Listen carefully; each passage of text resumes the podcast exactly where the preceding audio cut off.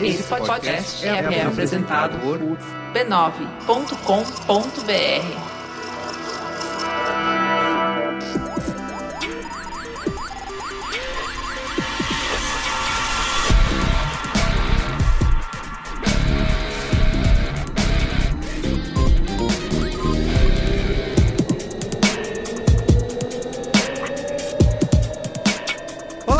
Carlos é o Braincast número 339. Estou aqui hoje com Luiz e Gino. Jovem. Ana Freitas. Ana Passos. Não, tô É, exato. Olá, olá, ouvinte. Tá me Ana confundindo um dia. Freitas. Isso, Ana Freitas, de verdade. E temos uma super convidada aqui, a Tatiana Dias. E aí, Tati, tudo bem? Tudo bem? Se apresente aí para nossa audiência. Oi, gente. Eu sou jornalista, editora do Intercept aqui em São Paulo. Aquele site anti-Brasil. Site muito Inter- Intercept, né? O nome não, o nome não nega, Intercept. Aham, E é isso aí. Boa. Fã de podcasts. Fã de podcasts, ouço muito podcast. Tô falando que eu, enfim, nunca ouvi um podcast inteiro na minha vida. Estou aqui meio que sem saber o que eu vou fazer, mas. Tamo aí, né? Tudo vai dar certo. tudo Já vai tá dar certo. fazendo. Te aprende fazendo. Bom, a Tatiana está aqui porque ela publicou hoje, colocou no ar no Intercept. Ela e mais o Ricardo Guedin, né? E o Paulo Ribeiro, que é o nosso estagiário. Boa. Que é uma matéria que, intitulada Grana por Cliques, né? Fake news a 25 mil reais por mês, como o Google treinou e enriqueceu blogueiros antipetistas. Foi publicado no Intercept, então a gente não copia e cola aqui nessa, nesse texto e vai discutir. A Tatiana vai contar aí os bastidores né, Os bastidores da notícia. da notícia, muito bem. E vamos discutir esse mercado aí das fake news, quem paga, quem ganha. Quem ganha com as fake news, hein? Isso, Quem ganha, quem Tatiana? Eu não ganho, infelizmente. Dizem que eu ganho, mas não- a gente não publica muitas coisas fake. Infelizmente é que a gente tá ganhando pouco também. É, eu também não tô ganhando Aliás, todas as pautas que a gente traz, tem alguém ganhando com isso? Nunca é a gente. Não quer gente. Nunca é, né? A situação realmente também. é As nossas é sempre alguém, periclitante. que se dá muito bem, alguém que se dá muito mal e a gente no meio No só meio. observando. né? Exatamente. É. Olha, mas antes, eu quero aqui aproveitar para divulgar a família B9 de podcasts. Eu gosto. Você pode acessar podcasts.b9.com.br para ouvir os nossos programas. Tem programas todos os dias, para todos os gostos, de todos os assuntos, Eu adoro todos. Ouço todos. né? Eu sou realmente o fã número um da Estamos- família. Estamos recebendo muitos comentários, já chegaram quatro e-mails, né? como diria a Legal. sobre o nosso último recast vestir a camisa. Foi um bom episódio, né? Foi, Foi foi. um episódio foi divertido, foi legal. Quando a a empresa... no, no Twitter foi satisfatória. Esse é o também. nosso termômetro, né? É a quantidade de pessoas que transmitem um pouco de amor no Twitter. É sempre isso, de 4 a 7. Isso, É, Essa é a a nossa, média é a nossa essa mesmo. escala. É. Com comentários recorrentes das mesmas 4 a Pessoas. 7. Exatamente, são sempre os mesmos. Eu não vou falar o nome deles aqui, que é pra não, Então É dá pra, che- dá pra- incentivar também. não alimentar, né?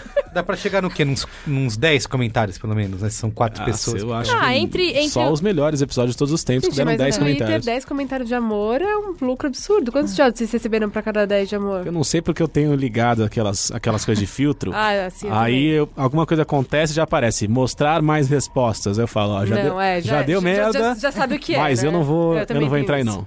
É, eu também. Então é isso. Gosto de me poupar.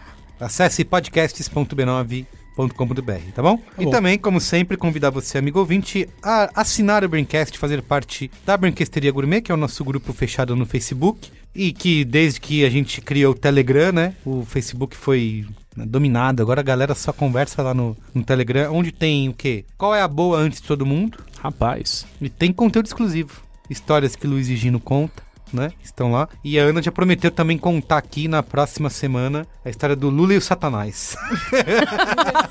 É uma. Eu não vou revelar nenhum, nenhuma particularidade Nem- da nem história. spoiler, o título é esse mesmo e aguardem. Aguardem. É o Lula Lula? É o presidente O Lula. presidente Lula. Tá. e Satanás? E Satanás, aí eu não vou falar que Satanás Ah, é. Acho que eu vou ter que escutar um podcast na semana que vem. então. É isso. Aí eu te conto no bar depois, amigo. Ah, Fica tranquilo. Não por isso, não. Não, Você não não quer, precisa ouvir. quer acabar com o seu dia a Sabe? dia. Eu não quero estragar Vou sua te rotina. A ouvir um podcast, não dá, né? Então é isso, acesse b9.com.br barra cine e faça parte, tá bom? Tá bom. Bom, você lembra que recentemente eu falei aqui sobre o desafio de design Braskem? Foi um hackathon para criar embalagens de plástico mais sustentáveis. Lembra disso? Então, se você curtiu acompanhar essa jornada, saiba que tem muito mais. O desafio de design Braskem agora vem em parceria com a Kimberly Clark. E dessa vez a proposta é criar embalagens mais sustentáveis para papel higiênico. Vai rolar assim: grupos de seis universidades do estado de São Paulo, formados por quatro alunos cada, vão se unir para buscar soluções sustentáveis, mesclando visões jovens e inovadoras junto com material de apoio de palestrantes, além da ajuda de mentores que são experts no mercado do design. O objetivo é chegar em uma solução que trabalhe os conceitos de design para o meio ambiente, avaliação de ciclo de vida e economia circular. Ou seja, criar um produto que tenha o menor impacto ambiental possível durante toda a sua vida, da extração da matéria-prima até o descarte. E dá para conferir tudo isso que vai rolar lá no Instagram, arroba Desafio de Design, entre os dias 23, 24 e 25 de novembro. Então não vai perder, acesse aí e siga o Instagram, arroba Desafio de Design. Vamos lá então para nossa pauta? Para pauta!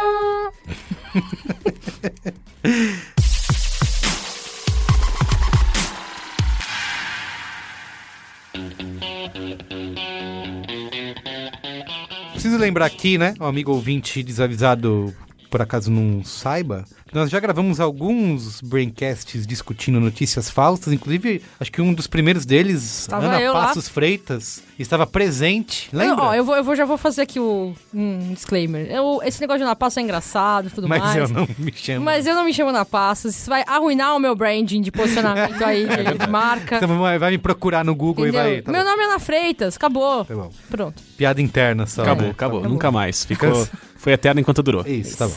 Ana Freitas esteve presente nesse Braincast. Tive, faz uns dois anos, né? Essa edição? Putz, Faz só? bastante tempo. Acho que faz mais se bobear, É, hein? talvez faça mais, é verdade. Que a gente fez, você trouxe até um guia, né, de como você identificar, né? Eu tava no Nexo ainda e, inclusive, Isso. Tatiana Dias era minha editora. Editou essa Olha matéria. Essa outra era. Outra era. Lembra Vida- matéria? Vidas passadas, lembro, claro. Vidas Acho que eu tava passadas. presente nesse episódio. Você tava? Eu não tenho certeza. Não, também não. Você consegue checar? Carece de fontes, como identificar e desmentir notícias falsas. Três anos atrás, foi em 20 de outubro de 2016. Estavam presentes Carlos Merigo, Luiz Gino, Luiz Assuda, Cris Dias e Ana Freitas. Olha. Autora do texto Como Identificar a Veracidade de uma Informação e Não Espalhar Você Boatos. ainda endossa esse texto? Ele é ingênuo, né? A gente não tinha a menor ideia do que ia acontecer. Não, né? ele é muito ingênuo, assim, Ele é ele é bem ingênuo. intencionado e tal. E não é que as coisas que estão ali são descartáveis, elas são verdade. Mas é tão mais que aquilo, é, É, muito ingênuo, é entendeu? Mas é um, acho que é um bom guia inicial, não é? Pra pessoa começar. É, só que assim, acho que não é aquilo. Eu, não lem- eu nem lembro mais o que tá lá pra falar. pra Puta, era bem simples, era tipo, puta, olha a data da Google, matéria. Isso, da- da- é, exatamente. Tipo assim, a, a coisa. Busca outras fontes, né? O, e- é, o ecossistema ficou tão sofisticado É muito mais complexo que isso. que né? aquilo ali é um guia muito básico. Ele pode eliminar ali alguns tropeços, mas na verdade não, não tem mais tanta utilidade um guia daqueles. Ah, eu acho que ainda tem, pra ser bem sincero. Né? É, Eu acho que talvez pra nossa bolinha de detetivões virtuais aí, talvez ele, realmente seja, sei lá, tenha se tornado simplório. Isso. Mas eu acho que cada passo, né, é importante, talvez pra pessoas que continuam desavisadas ou que continuam É, caindo em nível golpes que a gente- simples. é isso. Ou talvez que. É aquela coisa, né? Pra você chegar à faixa preta, você tem que passar pela faixa amarela. Sim, Então, verdade, Pô, verdade. você tá é falando é verdade. Vocês Mas- falaram que é simplório, mas uma das coisas que tinha, checar a data, né? Vocês viram que uma das Ah, é notícias, verdade, né, que fake news. Hoje Tá rolando mesmo, essa- é, é. hoje mesmo rolou isso. né? Contém a É. história, o que que tá rolando Tá hoje? rolando uma fake news nos grupos bolsonaristas, é, falando de uma melhora na economia, é isso? É que o Brasil é a sexta maior economia É, do mundo. O Brasil Brasil- passou o Reino Unido. Só que essa notícia é de 2011, Isso. 2011. né? Ou seja, é verdadeira, mas é uma notícia de quase 10 é, anos e atrás. os grupos bolsonaristas estão compartilhando como se fosse uma notícia de hoje, acreditando isso ao Bolsonaro, quando todos sabemos em 2011 quem que era, quem, quem tava na É presidência, isso, né, gente? E isso fez com, isso fez com que... Lula e o Satanás. Luiz Santana.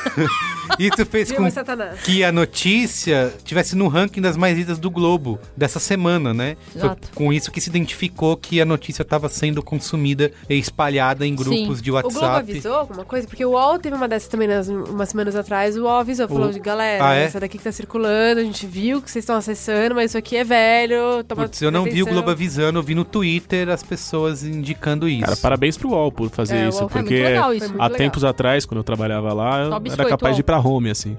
A galera já botava lá. Sim. As mais lidas, veja mais. Enfim, esse Braincast, o Carece de Fontes, é o número 209, pra quem quiser ouvir, busca aí e vai decidir se a gente 209? tá... Isso, E a gente tá no 300 e? 39. Caraca. Caramba, hein? Nossa, gente, quantos anos de.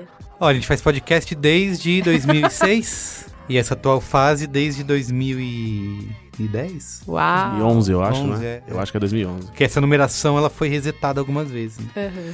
E até esse negócio do ouvinte ouvir e falar que a gente é ingênuo, isso já pra outros programas, né? Eu ouvi, por exemplo, alguém me falou esses dias que eu tava ouvindo um Braincast, sei lá, cento e nananá, onde eu falo que o Bolsonaro era uma piada e nunca ninguém jamais acreditaria nele, né?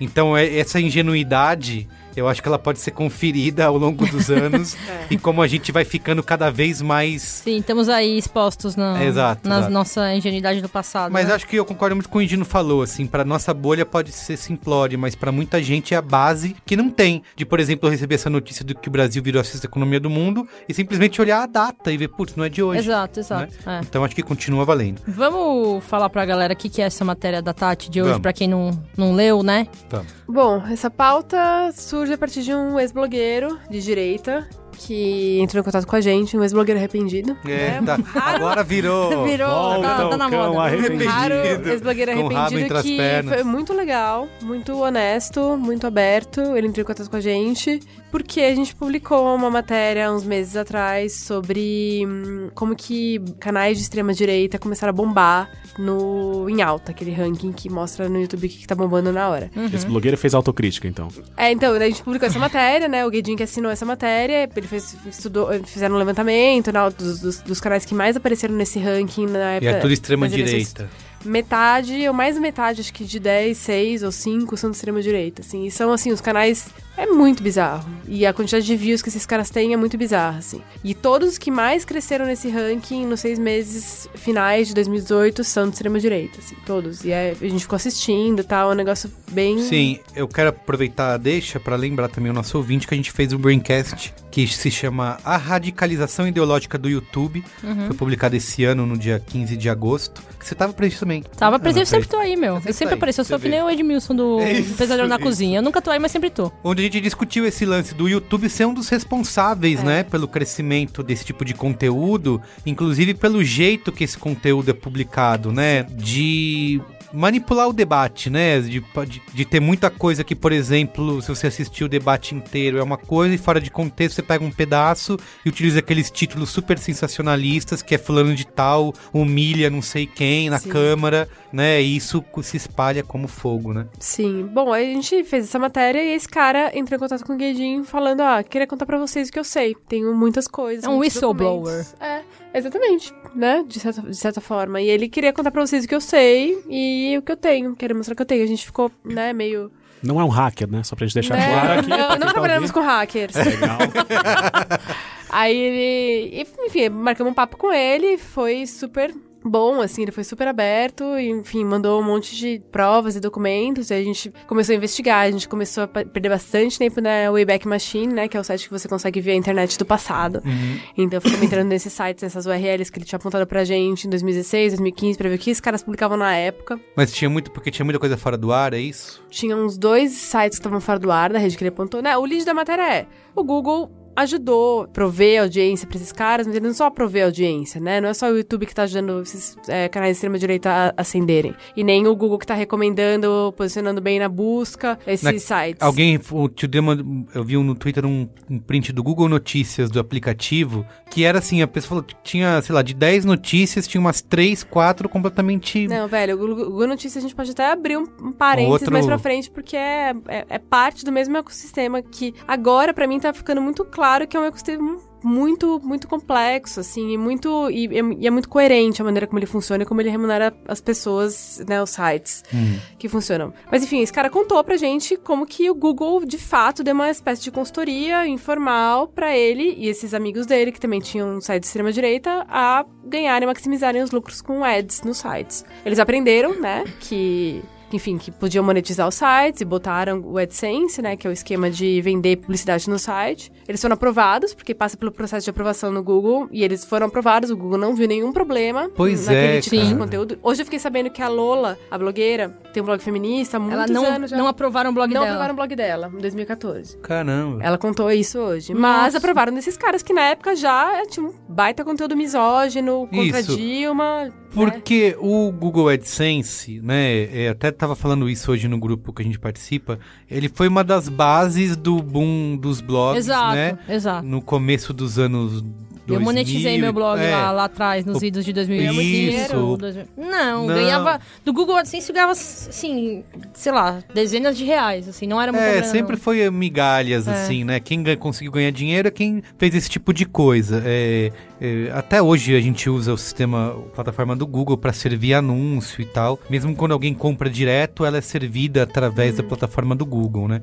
E eles têm um monte de regras, eles vivem mandando e-mails dizendo. É, de política, tirando- de uso. Eles já tiraram um post do. Não tiraram do ar, né? Mas eles mandaram um e-mail dizendo que é, o B9 ia ser banido da plataforma porque tinha conteúdo de nudez e nananã. E aí você vai ver o conteúdo, era, sei lá, era um comercial sobre absorvente, sabe? Que mostra alguma coisa de Um relance. mamilinho, de repente. Sabe, né? vocês viram aquele comercial famoso que era. É esse comercial de absorvente. É simulando vaginas em vários formatos. Que tem um que é uma concha, né? Tem uma Tá, mulher tá, que segurando fica, a concha. tipo, várias, várias simbologias. Isso, várias objetos. simbologias, ele foi premiado em Cannes e tudo. E eu recebi um e-mail do Google dizendo que eu tinha que tirar essa página do ar, porque senão o site seria banido da plataforma. Então, assim, eles mostram que tem um sistema que lê esse tipo de conteúdo, ou que entende esse tipo de conteúdo que tá fora dos padrões pra te cobrar. Mas, no entanto, tem uma aprovação.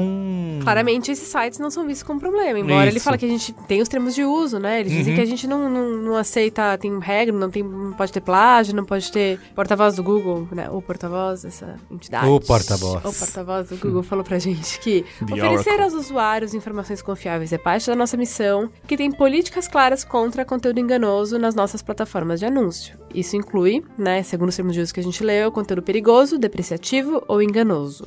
Mais coisas do tipo Lula doou dinheiro ao Hamas, que Isso era uma coisa de um boa. dos blogs, de boa, não é, Uhum. não é depreciativo pra eles, entendeu? Então é tá, tá dentro de uma interpretação nos termos de uso que, pelo jeito, a gente provou que esses tipos de conteúdo definitivamente não é visto como problema, tanto que esses caras estão ganhando dinheiro há anos Uhum. com esse tipo de conteúdo. Não é pouca grana, né? É muita grana. Mas escuta, esse tipo de verificação do Google, ele teria que ser feito por um ser humano, né? Teria.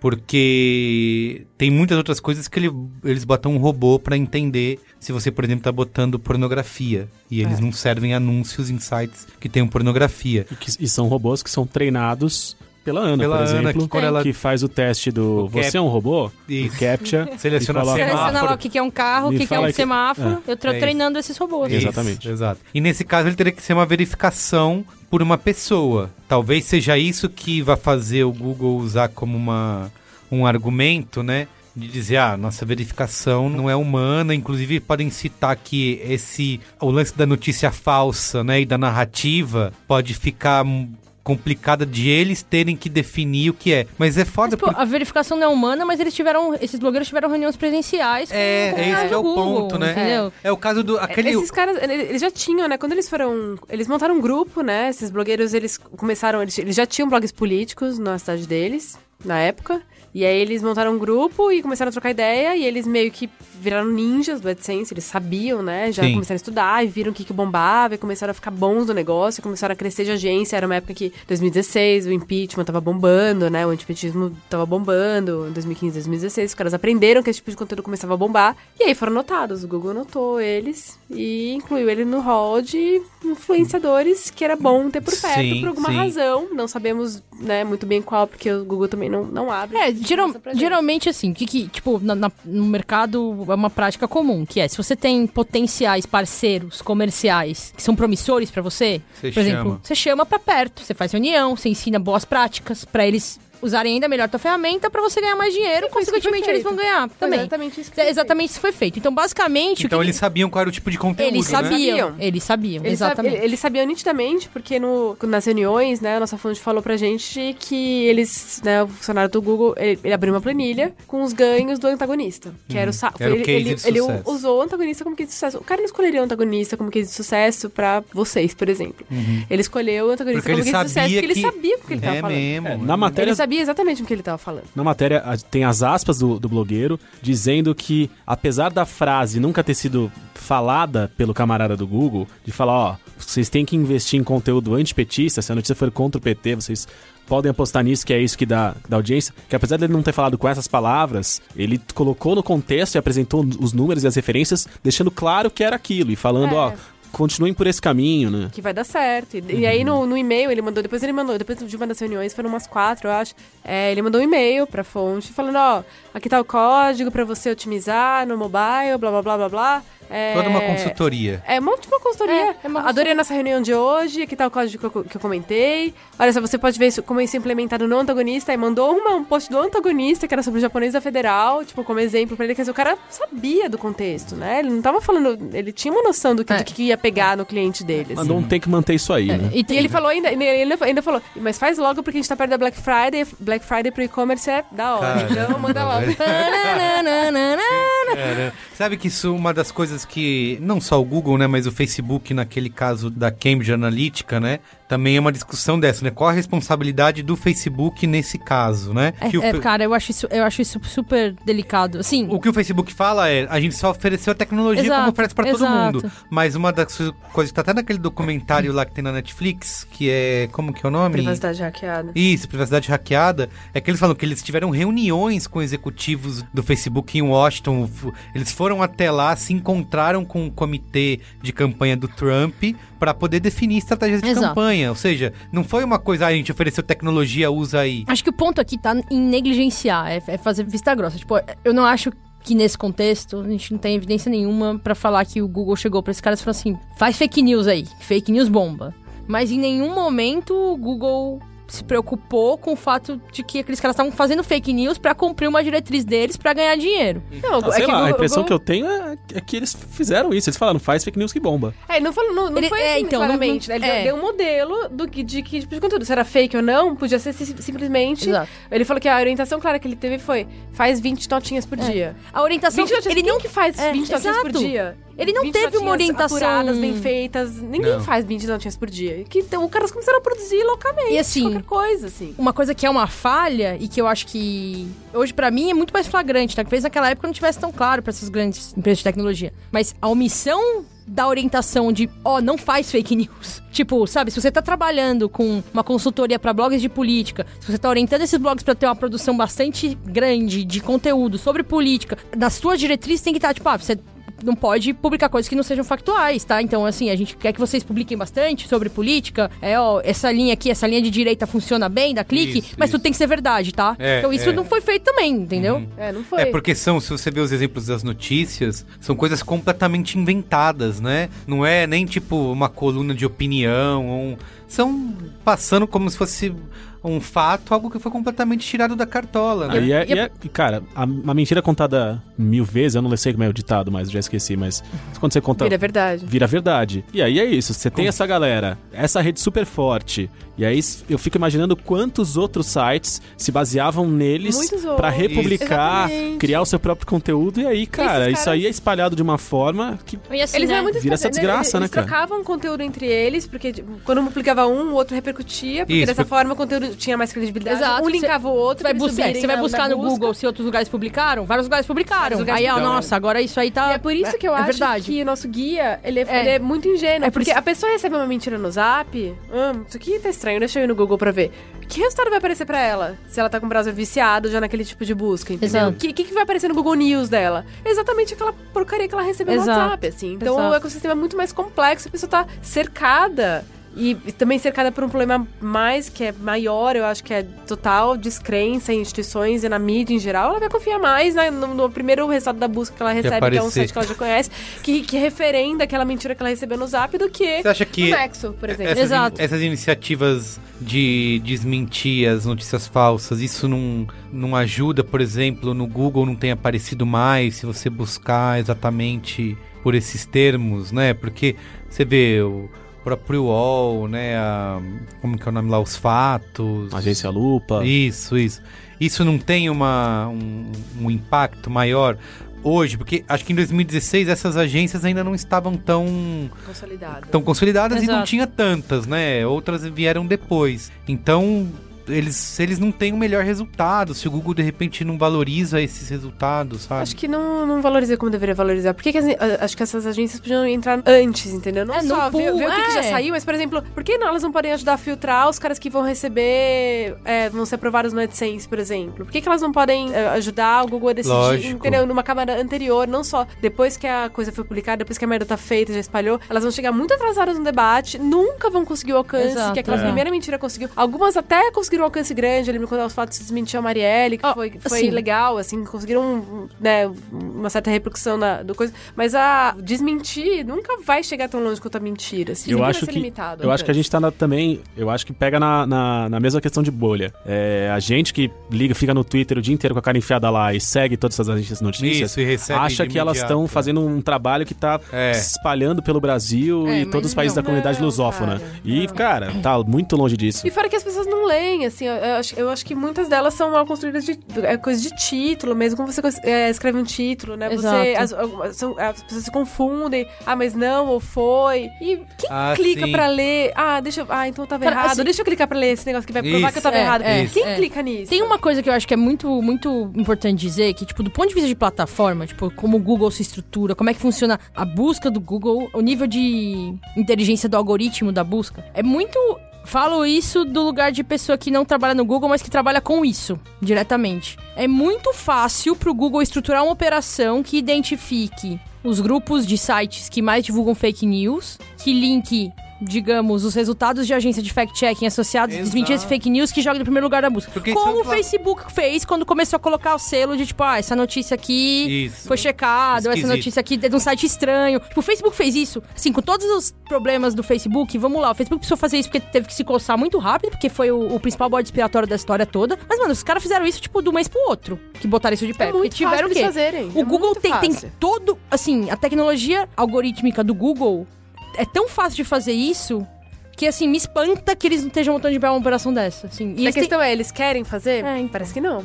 Né, eu acho que a gente mostrou, claro, a gente tá falando de uma coisa de, de três anos atrás, assim, mas a gente mostrou que, assim, mov- é, movimenta, não é pouca grana, assim. Eu acho que cadê a gente o- mostrou, claro, uma, uma, É que- uma unha É, do, mano, do é, problema, é, é assim. um ponto iceberg. Mas e o Don't Be Evil, né, gente? Cadê o Don't Be Evil?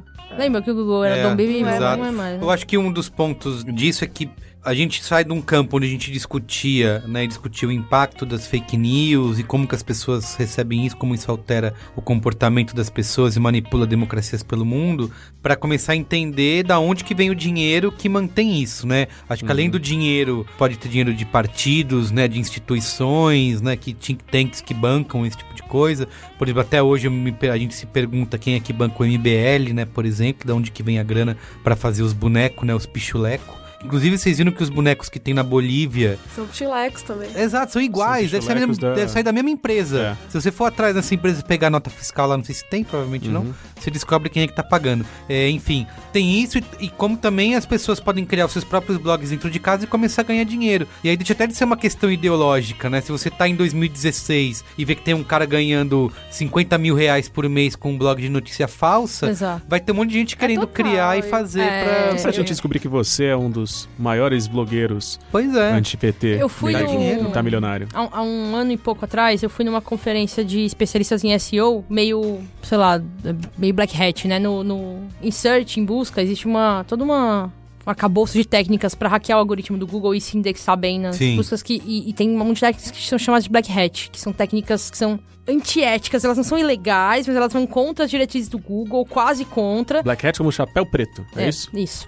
Entendi. Esse era um, um congresso meio de blogueiros freestyle independentes de um monte de áreas que iam lá pra discutir técnicas de indexação melhor. E É o gente congresso dos moleque liso da internet. é, o- é isso. e é isso. E aí tem uma. É, é bem. Inclusive, assim, recomendo pra todo mundo, porque é experiência antropológica, assim, de outro lugar. Assim, porque a gente tá falando de eventinho de mercado da publicidade, entendeu? A gente tá falando da galera que. Tem gente que tem faturamento de um milhão, um milhão e meio por mês, entendeu? Fazendo blog. Sabe esses blogs emagreça com não sei Sim, o quê? sim, a sim. pomada que vai tirar sua frieira. Isso, Então, assim, médicos de São Paulo ficam Olha, os chocados. caras aprenderam É. o, que, o, que, É. o que bomba, o Exato. que funciona e, que estão fazendo E, aquilo, e né? assim, tudo, obviamente, assim, a gente tá falando de um monte de, de metodologia de, de monetização, AdSense inclusive, mas também outros programas de afiliados. A gente tá falando de gente que não tem. E aí eles falam isso muito abertamente, por isso que foi muito chocante a experiência. Eu fui com outros colegas do trabalho, a gente discutiu muito isso, porque foi muito é, brutal, assim. A gente vem do jornalismo e a gente tem toda uma ética, né? Todo bonzinho, né? E os caras, assim, interessa.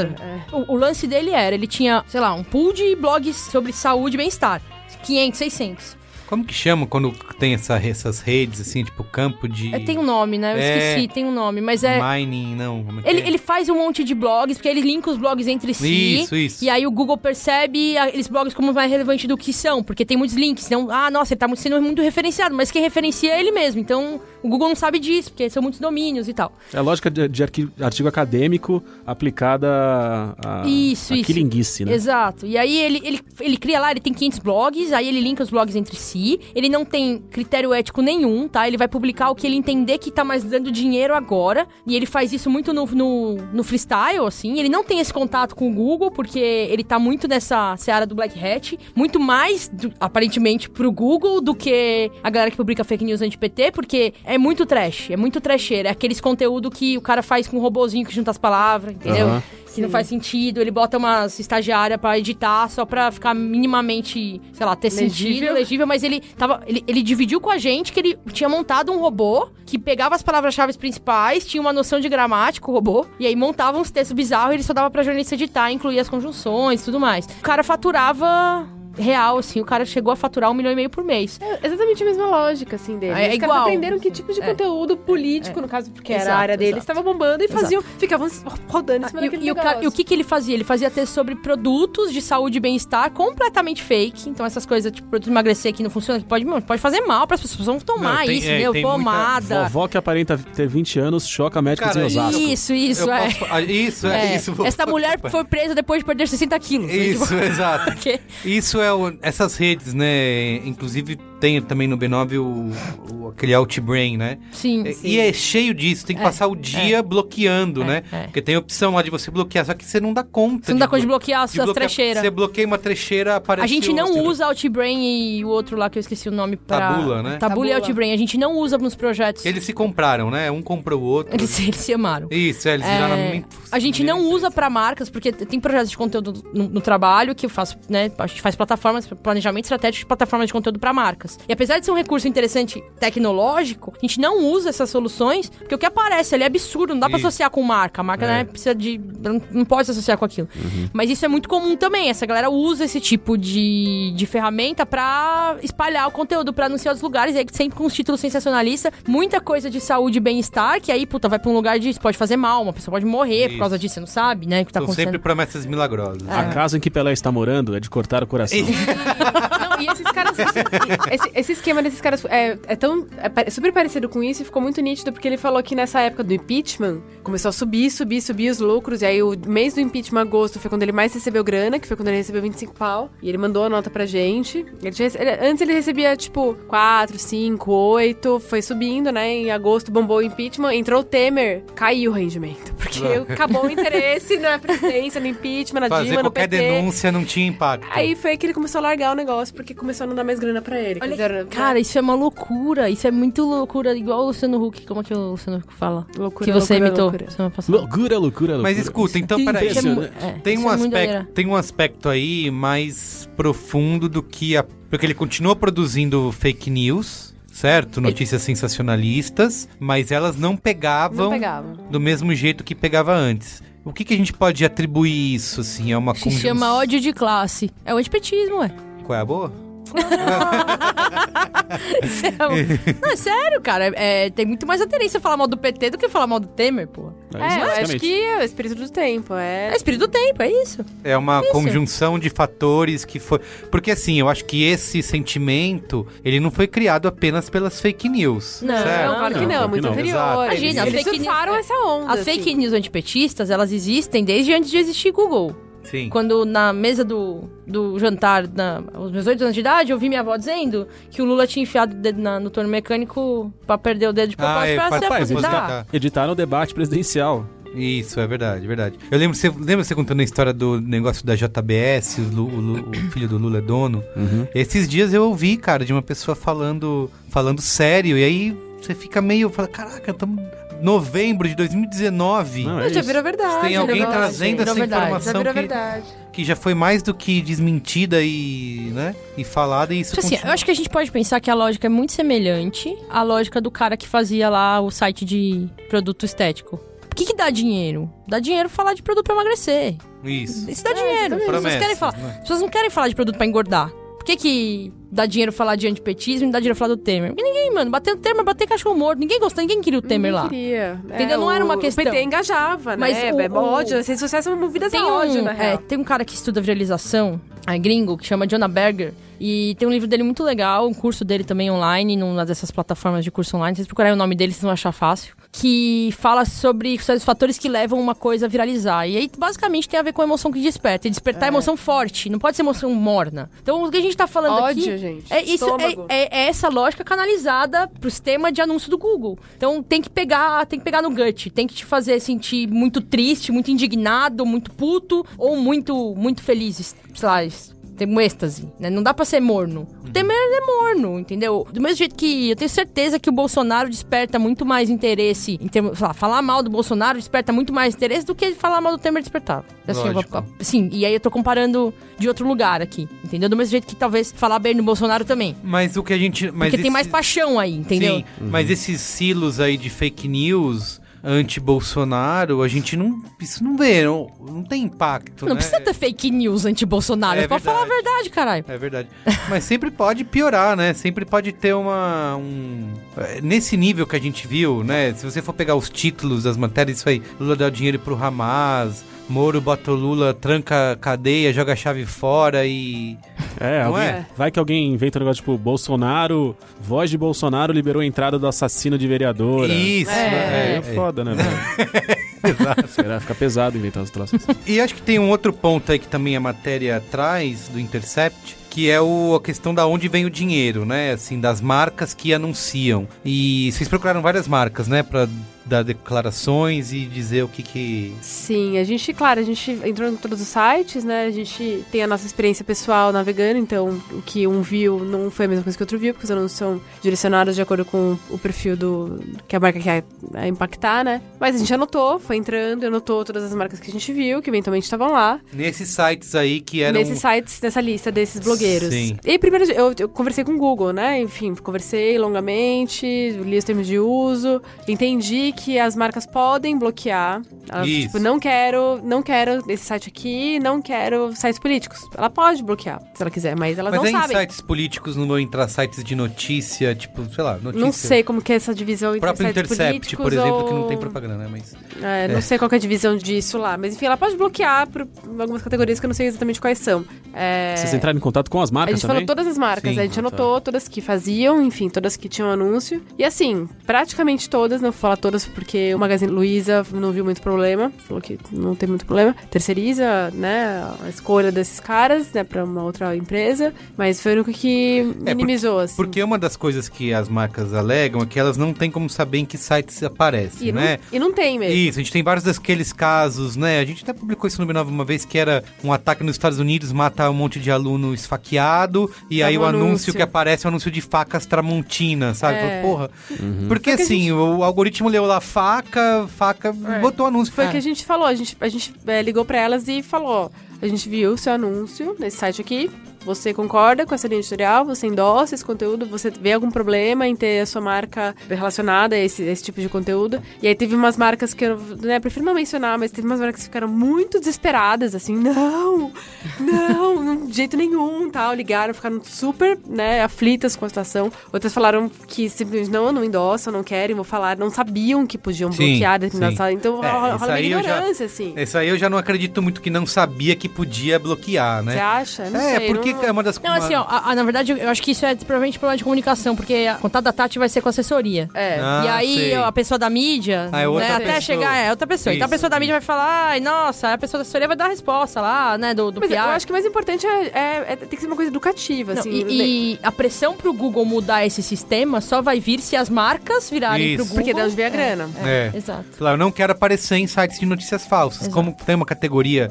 pra isso, tem uma palavra-chave que eu coloco e bloqueie meus anúncios nesses sites, ou mesmo tem que fazer caso a caso, como vocês falaram, o Google é o que mais pode saber quais são esses sites. A única, a única, acho que assim, é, é bem isso. A única coisa que pode fazer o Google se preocupar em não dar palco pra, pra Maluco. site, pra maluco, pra site de notícia Essa falsa. vira das marcas. É as marcas virarem e falar assim, olha, eu me recuso a anunciar, eu vou investir menos, ou você garante que meu, meu, Eu meu anúncio que- não vai aparecer no site de notícias falsas? E eu acho que, que é, é isso, assim, porque eu acho que a estratégia de combater notícias falsas hoje em dia, eu acho que ela não passa mais por checagem de fatos, ela, de jeito nenhum, ela deveria passar por criminalizar quem, o emissor, ou mesmo criminalizar o cara que produz, porque às vezes o cara produz meio sem saber, às vezes ele acredita naquele negócio, como é que você vai julgar, que, que Isso, tem né? O que, todo que você um... vai julgar o que, que é falso, o que, que não é? Você vai julgar o cara na, na- Enfim, vai punir o cara que tá compartilhando, utilizando.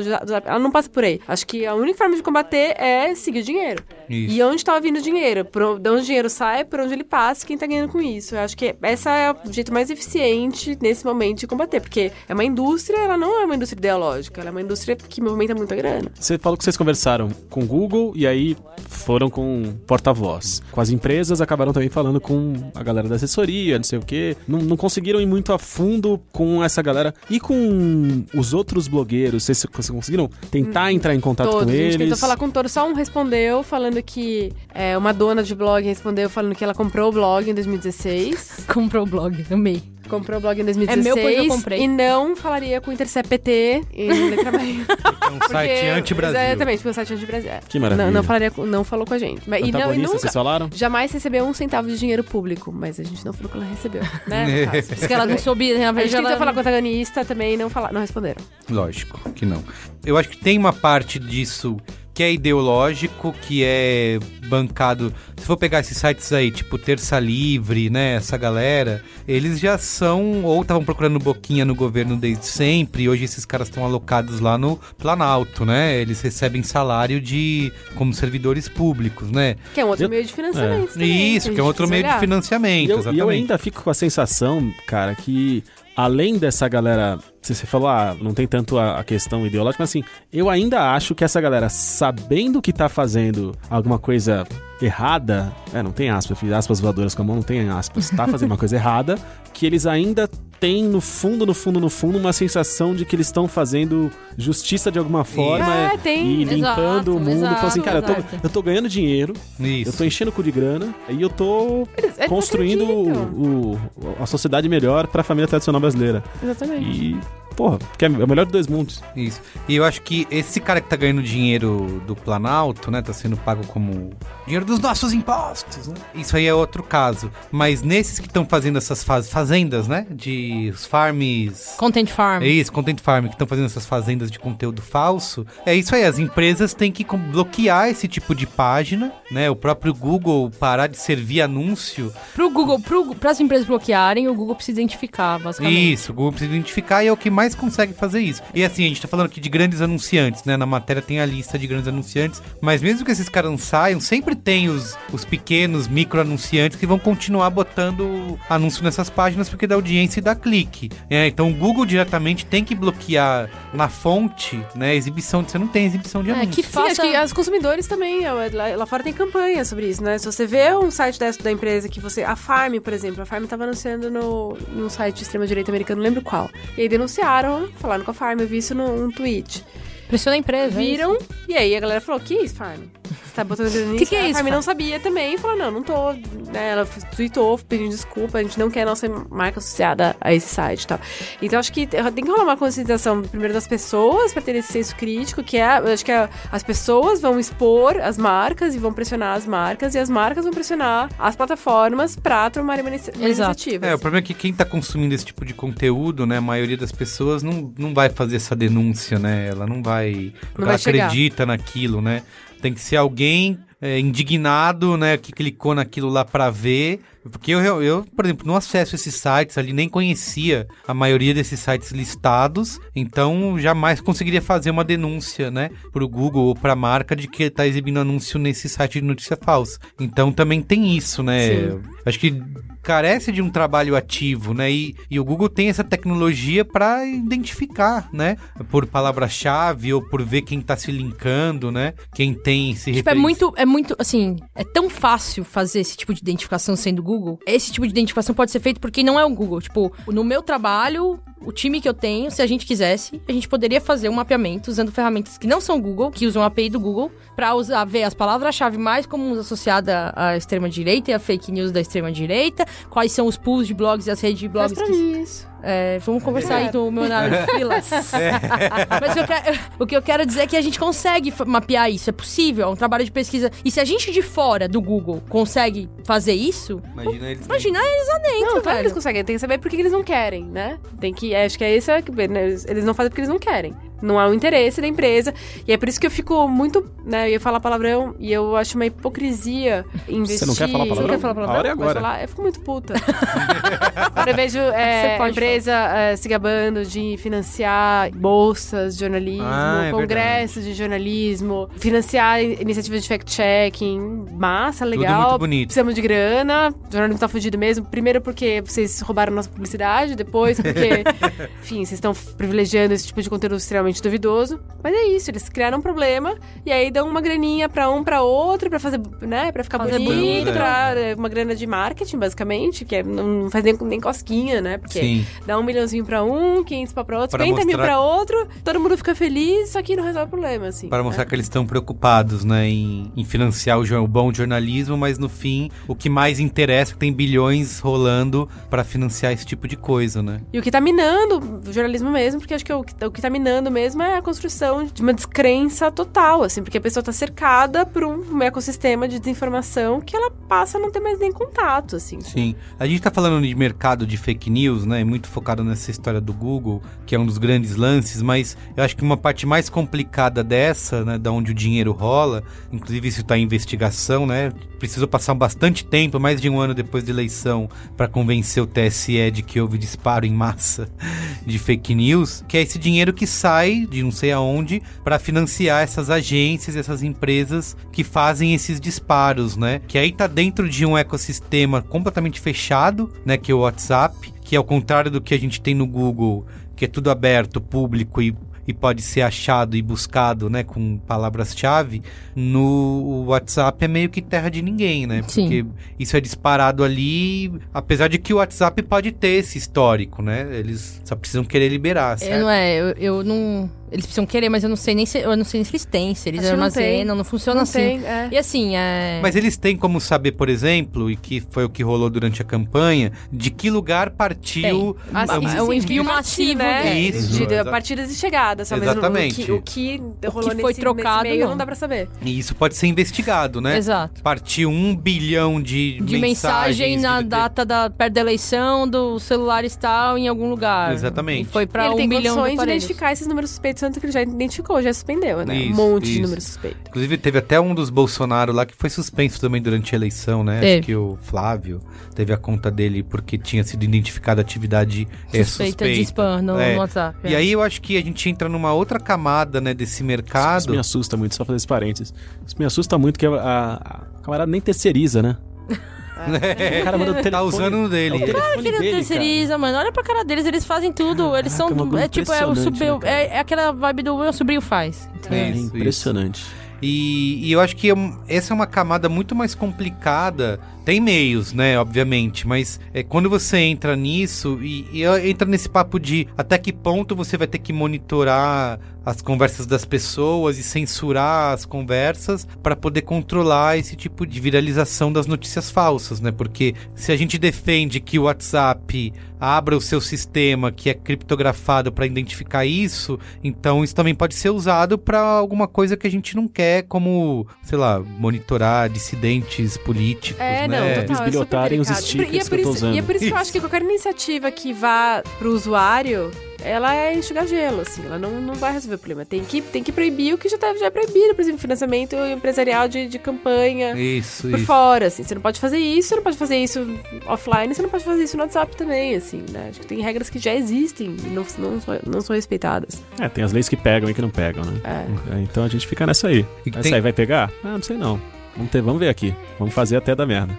Qualquer coisa que, que vá rastrear ou criminalizar o usuário que recebe, cara, a gente tá. A gente publicou um texto sobre isso também na semana retrasada, sei lá. Que é contra a criminalização, é, É, isso? porque, é porque de repente virou uma, uma cruzada, assim, né? Vamos criminalizar fake news, né? Vamos criminalizar. Não, e que é um puta perigo essa Que tá linha. rolando Isso nesse vai- momento, ah, né? nós, a CPMI nós vamos da- ser as primeiras vítimas Exato, desse negócio. assim. exato. Pode, pode apostar. Exato, assim, A gente exato. vai ser. A gente vai primeiro fazer uma autocensura, porque a gente já pensa duas vezes antes de publicar Sim. um texto que não tá baseado em um documento, né? A gente procura sempre basear texto em documento, mas às vezes, às vezes a gente publica uma apuração que não tá baseada em documento. E pra um alegar. Isso são guerra de versões. E pra um alegar Exato. que aquilo é falso, quem vai dizer que aquilo é falso? Você confia em em quem vai julgar que aquilo é falso ou não? Aí o jornalismo vai ser a primeira vítima dessa tentativa de crimi- criminalizar fake news. É, é. Até porque já é, né? A gente vaza jato, foi classificada como fake news. Uhum. É, qualquer coisa que a gente publica, a gente fez uma matéria, publicou um estudo de drogas que foi censurado lá. Ah, é mesmo. O Osmar Terras falou, fake news. E nada disso era fake news, mas não importa, porque pra eles é fake news. Então é Quem uma guerra fala- de versões, assim. É o que você acha que vai dar nessa CPMI aí das fake news? Nossa, sei lá o que vai dar nessa. Tentei assistir hoje, quase dormi, assim. Porque a gente tende É a pensar que é uma coisa boa, né? Falar, Ah, finalmente. não é, mas tá não lá. é, Eles não não sabem, eles, eu- Eles nem eu- sabem o que, que é não tem isso. estratégia, não tem estratégia, assim, é um, é um palanque Eles pra cada um são- é, falar é o que acha, não tem estratégia, não tem estratégia de ataque. Pelo menos hoje as plataformas não- não estavam lá. Eu acho que tem, tem que emparedar quem tá ganhando dinheiro com isso, assim, isso não tá sendo feito, sabe? Acho que tá- o debate tá muito no acha- a esquerda achando que vai derrubar o Bolsonaro com esse combate a fake news, porque Isso. foi uma eleição, né, obviamente, baseada em Porque fake seria o news. que poderia caçar a chapa dele, né? Cara, não vai acontecer. Você vai mirar no Bolsonaro. Vai acontecer. Você vai mirar no Bolsonaro ou você vai acertar seu tio do WhatsApp. É, eu tenho a impressão que talvez que... ele mereça. Fazer o quê, né? Talvez ele mereça. seja- Talvez ele mereça um su- tiro. Suficiente pra alegria do Natal ali, pelo porque menos. aquele Já cara- que a vida inteira não pode ser colorida, mas o Natal. Natal a gente garante um pouco mais tranquilo. Porque você falou, aquele cara da- do Terça Livre foi lá, né? Alan, não sei o quê. E parece que o- os caras que estavam lá pra questionar eles não, não sabia, né? Parece que o cara meio que enrolou todo mundo e saiu bem na. na- Saiu bem. Cara, Mas- se aquele. Se o Congresso americano, na hora de questionar o Mark Zuckerberg, falou tanta groselha. É mesmo, E tipo, a gente cara. vai esperar que o- aqui no Brasil os parlamentares sejam capazes de entender. Esses caras, assim, a gente, a gente tá falando de pessoas que são analfabetas funcionais. Tipo, a gente tá falando dos parlamentares ser o reflexo da população. E isso fica muito claro quando você vê essa galera falando coisas. Assim, tem muitos que são é, intelectualmente desonestos, mas tem outros que são só muito burros mesmo. É esperar que esses caras tenham qualquer compreensão mínima de como o sistema, esse sistema funciona, que eles vão conseguir é, interrogar um desses caras que é, sei lá, que é um empresário de fake news, digamos assim, né? Que faz isso pra ganhar dinheiro e, e vão conseguir sair por cima. Mano, não vai. O, o Frota não levou o tweet fake news pela CPI da fake Isso, news, velho. É, é. É tipo, é um nível, uma camada de Inception da bosta que a gente não.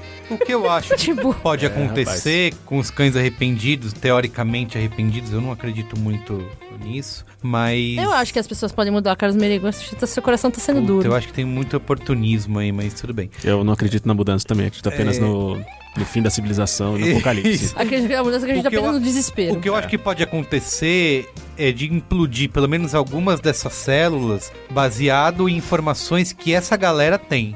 Né? Por exemplo, pode chegar uma Joyce Hasselman da vida que participou ativamente disso. Dá nome aos bois. né? Isso, exatamente. O Alexandre Frota é um deles e Vamos, fala, olha. Joyce! Isso, e fala, ó, Vamos! tá aqui, Joyce, ó, se esse. estiver ouvindo. Isso, é. Joyce, Você que é uma braincaster, né? você que é uma brincadeira assídua, nós sabemos. Isso. Fale, Joyce. Ela pode chegar. Que ela foi vítima disso, né? Agora, Oi, recentemente. então, fale, Joyce. chorou lá e tudo mais. Ela pode chegar e falar, ó, tá aqui, ó. Chorou lá e tudo mais. Esses caras pagaram, tá aqui provas o disso, Frota tá disso. fazendo meio isso, Tá, né? tá. meio- Ele tá. Ele tá aos poucos, né? Acho que ele tá sentindo, assim, Isso, tipo. é, eu também acho. Bebiano É que, também. é que o Frota, ele- a, a sensação que eu tenho, o Bebiano, ele, ele, ele me parece ser mais direto. O problema do que ele Bebiano tem as me informações assusta- mais, mais organizadas, talvez na própria cabeça O dele. bebê não é inteligente, o que é pouco assustador. É. Ele não é, ele não é um É, obtuso. O, Frota, parece que é tá. o Frota, é o né, Frota, cara? velho. Então, quando ele, Style. quando ele fala, ele Qualquer coisa fala, pode ele tá, ele tá na praia, parece, É falando, né? Tá jogando Então, futebol com o Eric Johnson. Exato. Enquanto ele É o fala. mesmo papo que ele É, tem. é a- isso. é a mesma... É o mesmo. Sei lá, o léxico ali é o, É, é o é mesmo. igual, é é idêntico. difícil. não né? modula, não tem modulação do, É. do linguajar. É complicado. É, e eu acho que se esse tipo de denúncia e provas que esses caras tenham, pode, por exemplo, minar algumas dessas células de produção de fake news, né, pagas por empresários e tudo mais, e se provar isso. Mas não importa, né? Você Não sabe. importa, né? Importa porque, assim, o dia que minar algumas células, surgem outras Aparece 30. outra. É muito barato, tipo, de É muito campanha barato, é. É. muito barato de fazer. É, tipo, é o que É, a isso Tati que você falou. falou, é- o cara nem tem, nem é um ser humano que faz, né? Um Nem ro- é o ser humano que O cara faz. cria um robô pra Tipo, o, que, o que a Tati falou é muito certeiro, assim. A resposta tá em a sociedade civil pressionar as marcas pra que as marcas se sintam constrangidas em aparecer Do lado desse do tipo lado de coisa. de, de um conteúdo Mas eu acho desse. que tem muita marca, sempre vai ter alguém querendo aparecer. Ah, mas aí nesse tá, é a, é a minoria, porque que eu acho que vai, mas é con- continua sendo dinheiro, né? Pra um cara é dinheiro, que gente. que tá É ganhando disso fazendo do quarto dele é dinheiro. Eu acho que além das marcas, obviamente é um caminho, mas tem que ser cobrado da responsabilidade das plataformas, né? Sem Sim. dúvida. De fazer iniciativas, né?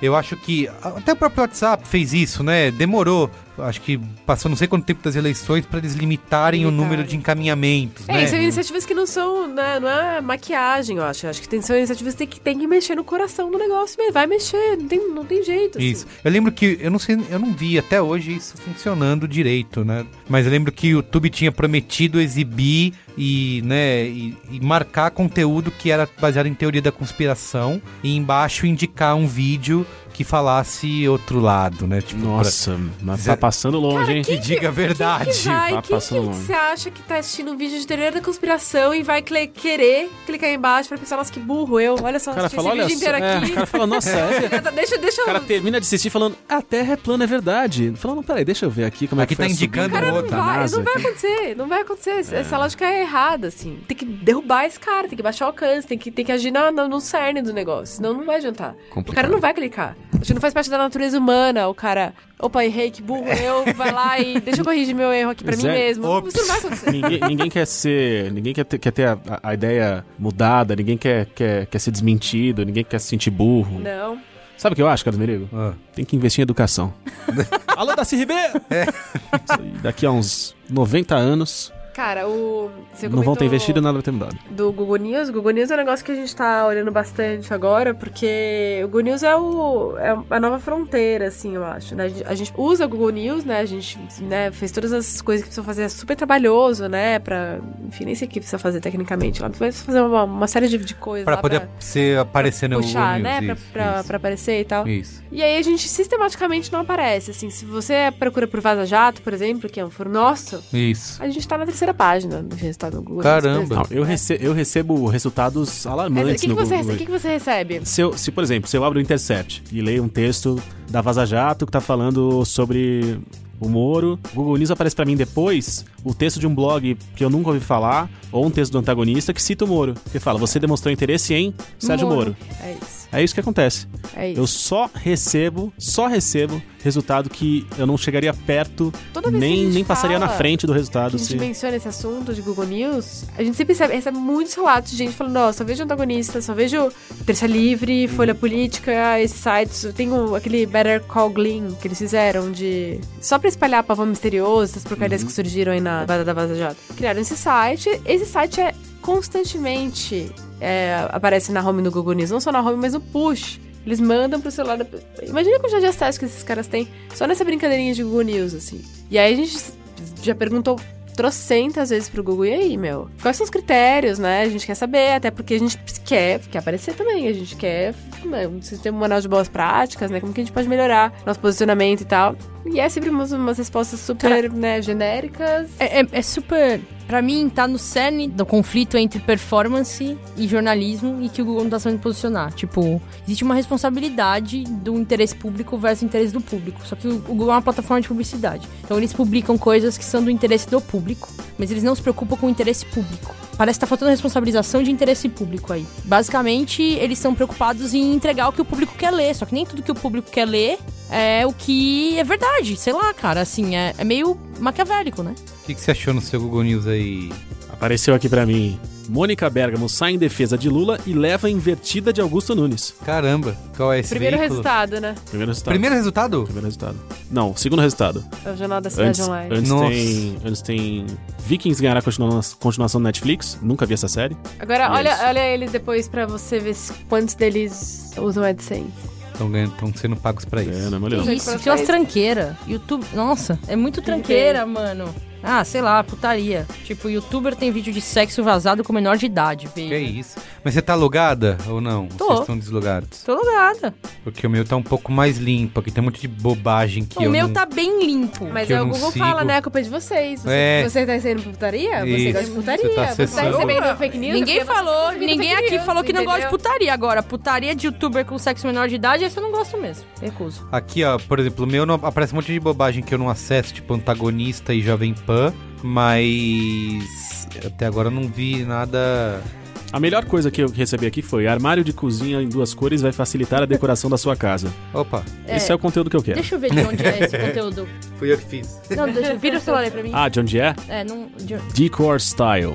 Parabéns pra ele. Essa é uma tendência que, inclusive, eu quero investir já há algum tempo. Eu quero deixar a base verde. Tem, uma, tem uma, uma- um tom de verde bem pastel, que tá uma tendência boa aí. E a parte de cima Ah, eu quero madeira. É legal. Vai Puta, ficar legal. tá, é bem legal essa, essa e misturinha. o backsplash eu quero Uma hexágono. coisa meio hexágono opa branco. móveis, né? Você tá pensando assim? Um pouquinho menos. Eu quero uma Um coisa... pouquinho menos em termos de preço, assim. Não, não, um pouquinho menos moderno dessa tendência Tá, clean, tá, jovem tá. Pinheiros. Tá. E eu quero trazer algumas linhas que trazem um pouco mais de um conceito um A deco. pouco mais, mais clássico a deco. Tá, aí. legal. Acho que vai ser legal. Bom, com essa. Olha aí, esse é o tipo de conteúdo que, a- que o jovem quer, né? É. é isso. Como é que a gente vai salvar a humanidade, então? Qual é a conclusão? Cobrar das empresas e cobrar das plataformas. E é isso que cobrar a gente das tem que. pessoas também, né? Dos Isso. consumidores. É, tem que isso aí, a gente, a gente sempre chega num papo de educação digital, realmente tem que rolar. Quebrar vidraça de acho- banco não foi a conclusão é de hoje. isso. Não é isso? Olha, Bom, Talvez uma só janelinha pra eu do, anotar aqui. Pra... uma janelinha do pra que Facebook ou do. Google lá no do Twitter também. Quebrar uma janelinha corretivo, né? Esse tipo de coisa. e eu acho que pra quem tá, né, para quem tá legislando sobre isso, pra quem tá discutindo, né, dando as cartas aí, cara, tem que seguir o dinheiro, assim, ficar indo atrás do usuário, do emissor, que, né, punir o emissor é uma coisa que só vai ferrar quem tá tentando fazer o certo, assim, no final das contas. Boa. Follow the money. Follow the Follow the money. money. Muito bem. Qual é a boa?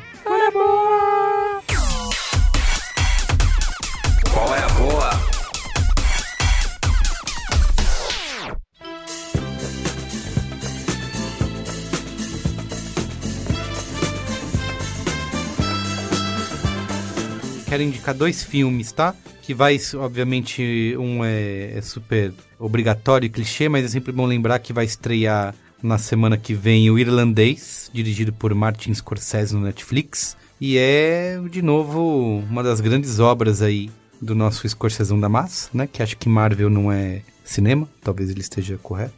A gente pode discutir isso no Braincast futuro. Nossa, Falei. a gente não fez um broadcast sobre isso, Não né? fez, não fez, mas pode fazer. São aí três horas e meia de filme. Provavelmente as pessoas vão assistir como se fosse uma minissérie. Mas, de qualquer maneira, talvez a Netflix seja o único lugar em que esse filme poderia existir. Porque, ou alguma plataforma de streaming. Porque realmente. Para chegar no circuito comercial, apesar de algumas salas aqui no Brasil já estarem exibindo, recomendo muito quem gostar e fã do Scorsese assistir no cinema, mas quem não quiser assistir em casa, espera que o irlandês vai estrear e é obrigatório. E queria também recomendar, a gente chegou até a citar num cinemático aqui que passou durante a mostra, que é um documentário que chama Amazing Grace, né, que mostra os bastidores da gravação do disco da Aretha Franklin de mesmo nome, que foi uma filmagem que foi feita há 40 anos atrás, e por problemas técnicos, isso nunca, pelo Sidney Pollack, né, o diretor, e por problemas técnicos ele nunca tinha ido pro arte, era uma falha de sincronização do áudio com o vídeo, e depois de longos anos de trabalho, eles conseguiram arrumar o filme. Eu achei que você ia falar. E aí alguém percebeu que a gente tá em 2019 e falou, cara, se a gente botar no Premiere, apertar Isso. sincronizar. e aí fizeram isso, É. agora ele tá sendo lançado. Deu uma treta, tá? Na produção lá. E aí, no ano passado, no fim do ano passado, saiu esse documentário Amazing Grace que mostra os bastidores dessa gravação do disco da Aretha Franklin, né? ela na igreja, cantando, e você vê. esse- Eu que sou ateu, quase acredito em Deus, em ver ela cantando essas músicas gospel lá no. Você ouviu o novo do Kanye? Não, não ouvi. E aí tem o Mick Jagger na plateia lá, dançando. É uma, Como é que ele tava dançando? assim... Rapaz, se o podcast tivesse imagem, hein? É. agora a galera em casa já tá da loucura. E, cara, bonito de ver, assim, essa... A, a gravação, os bastidores dessa gravação. É uma ordem um pouquinho diferente do que tá no disco, porque foram dois dias de gravação. E acho que vale muito a pena você procurar, se você principalmente for fã de, de música, de soul, de Aretha Franklin, procurar o documentário Amazing Grace. Ótima dica, Carlos. Eu vou sair daqui direto pra minha casa. A primeira coisa que eu vou fazer é tomar um banho, depois eu vou comer alguma coisa, depois eu vou dormir.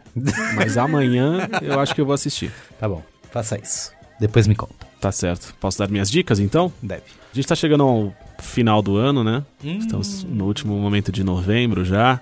E dezembro chega aí, e com ele chega Star Wars Ascensão Skywalker. Meu Deus. O final dessa trilogia que aqueceu os corações dos fãs de Star Wars.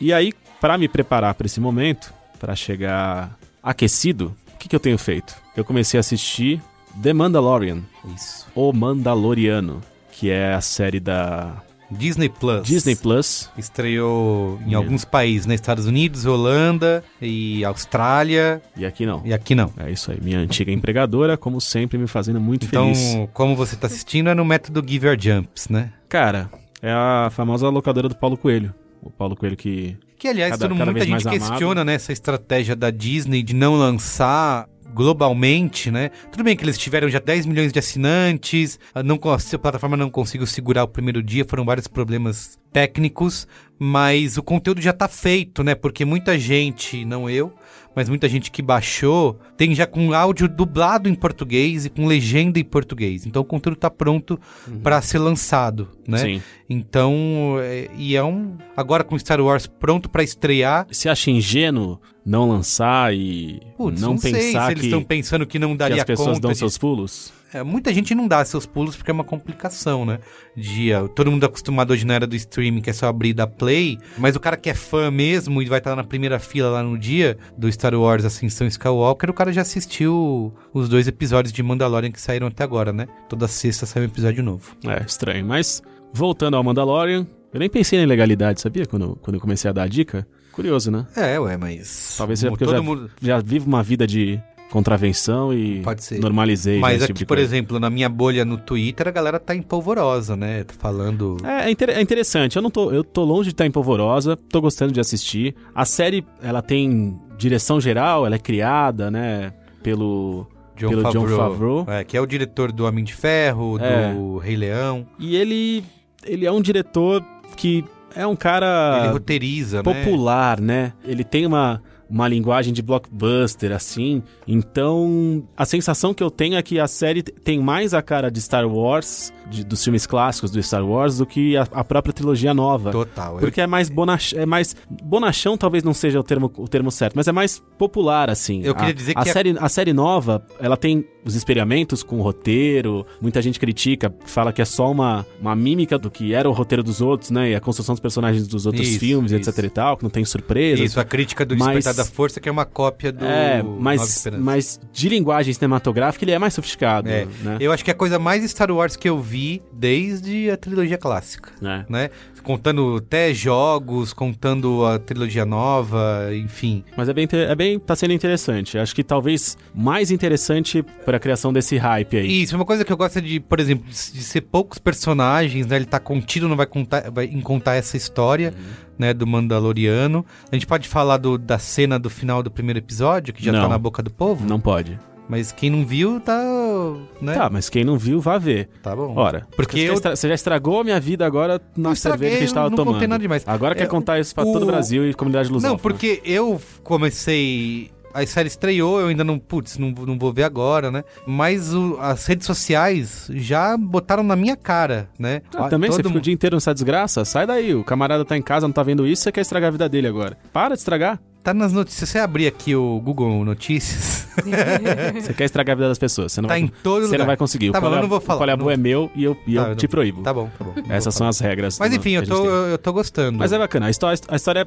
é de um caçador de recompensa mandaloriano. A série se passa logo depois A cara do Boba Fett. do. É, ele é igualzinho ao Boba Fett porque ele é mandaloriano e todo mundo usa a armadura daquele jeito, né? Não tira o capacete. Não tira o capacete e vive desse jeito. A série se passa um pouco depois da queda do Império, então é logo depois do retorno de Jedi. Isso, isso. Antes dos acontecimentos que levam à ascensão da Primeira Ordem. Então a galáxia tá meio intervalo de poder Largada. ali. Meio Vácuo de poder. Vácuo de poder. Meio Bolívia, meio. Golpe. Talvez não tanto assim, Isso. mas um tiquinho assim de América Latina. Não à toa temos também o nosso querido Pedro Pascal, Isso. que é quem vive o Mandaloriano. A gente acha, né? Porque até agora não. É, parece que é ele ou o dublê. É, teve, teve- acho que ele falou duas frases da série, três frases da Ele série falou inteira, falou muito pouco. Dá pra ver que a voz é dele, então talvez ele seja só o dublador, a gente não sabe, Isso, isso. mas acontece. Mas é interessante, tem personagens, personagens legaisinhos, é divertido, é um pouco mais, bo- é um pouco mais bobinho, como o era Werner nos filmes. Herzog, como no primeiro episódio, é demais. Ele É demais. um e, ele, e aí ele deu uma entrevista maravilhosa que ele, que ele falou: Como é que foi trabalhar com o John Favreau? Eu não sei, eu nunca vi nenhum filme dele. Eu nem sei o que ele fez. Ele é um cara muito simpático. Foi legal. Mas assistam, é, é bacana. Pra entrar também no hype, eu comecei a jogar o Star Wars The Fallen Fallen, Order. Order. Que, por enquanto, eu acho que eu joguei umas 4 horas, 5 horas de jogo durante essa semana. Me pareceu uma mistura de Assassin's Creed com Tomb Raider e Uncharted. e Uncharted. E nada de Star Wars, a não ser que o camarada tenha um sabre de luz Isso. o que já é suficiente. e é isso. E, Over- continua, e continua há quatro anos jogando Star Wars Galaxy of Heroes Overdose de Star Wars. diariamente. Eu acho que o Fallen 20 Order a gente pode fazer uma atualização semanas próximas pra dizer se a gente acha que melhorou ou não. Tá certo. Quem sabe a gente, antes da Ascensão Skywalker, a gente não faça um episódio espacial. Espacial. É. Tá e especial também. Gostou?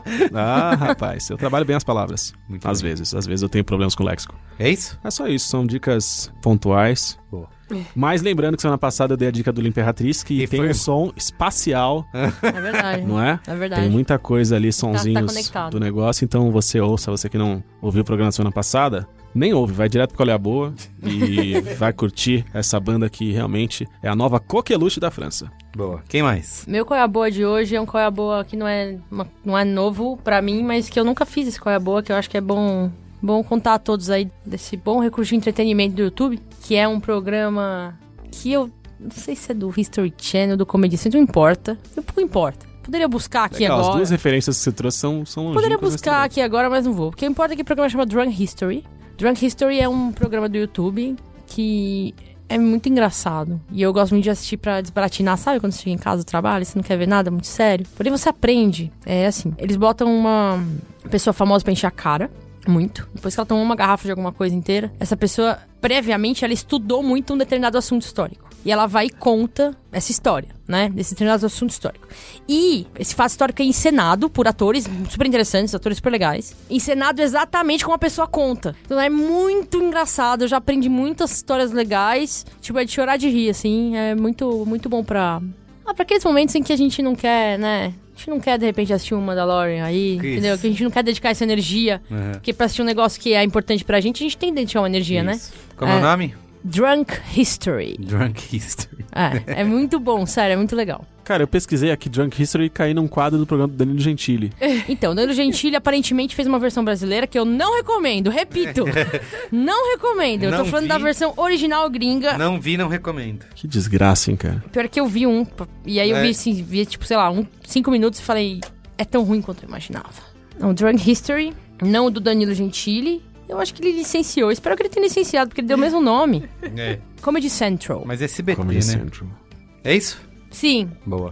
E você, Tati? Finaliza aí. A minha qual é a boa é uma boa velha. Mas pra mim não é muito velha porque eu acabei de rever e aí é Mad Men, que é um clichê, eu sei, mas aí eu resolvi rever esse ano, porque eu tava querendo ver coisas bonitas e pessoas elegantes, ver bons drinks.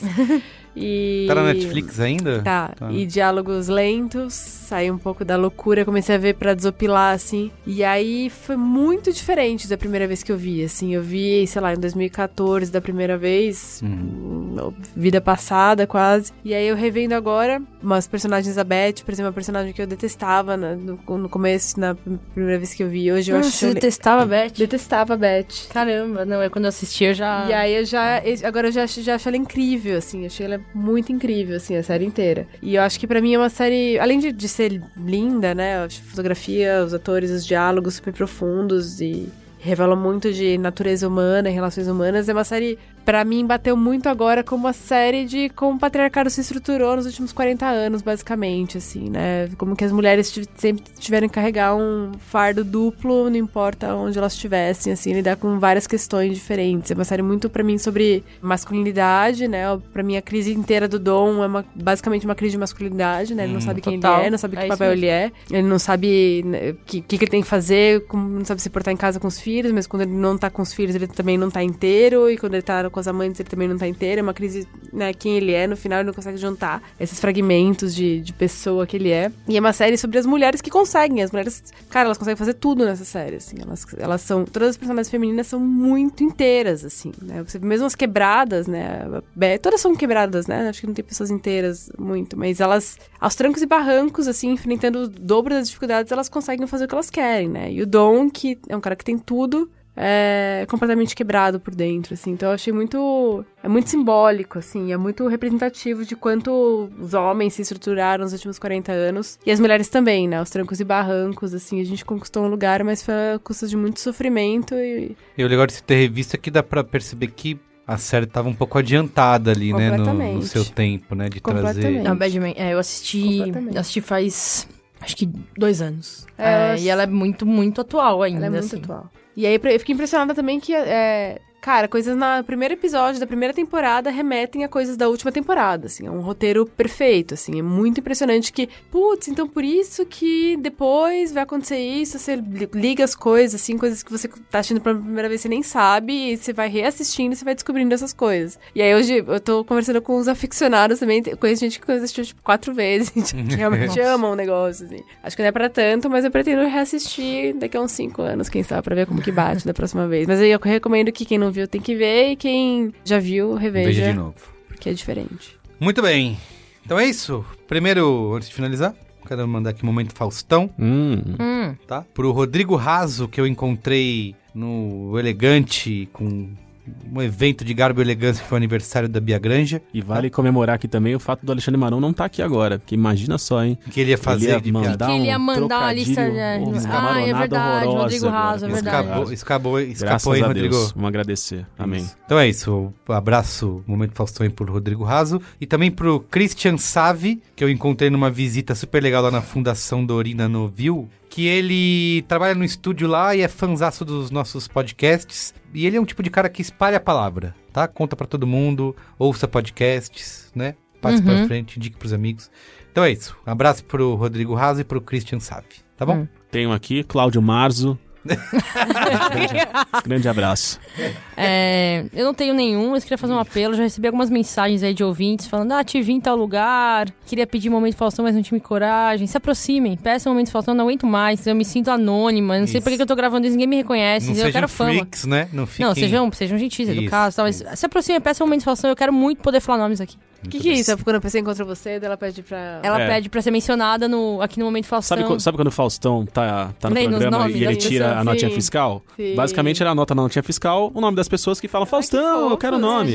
E aí a gente transformou isso no momento Faustão aqui. Mas será que você trocaria o momento Faustão por um recebidos, mimos, ingressos pra shows, Super trocaria. festivais? Fa- Então, Facilmente. então fica, Inclusive também me mandem Fica o né, apelo, mimos, exatamente livros, é, pode mandar, galera. Pessoal, assim, eu sou super aberta a essas, essas possibilidades aí de testar coisas novas. e acho que vocês assim, contem comigo. Contem comigo. É Ana Freitas, tá? Então é isso, gente. É isso. isso. Obrigado, hein? Muito obrigada, Obrigada, pessoal. Cuidado valeu. com as fake news. Valeu. Beijo, tchau. Beijo. Tchau.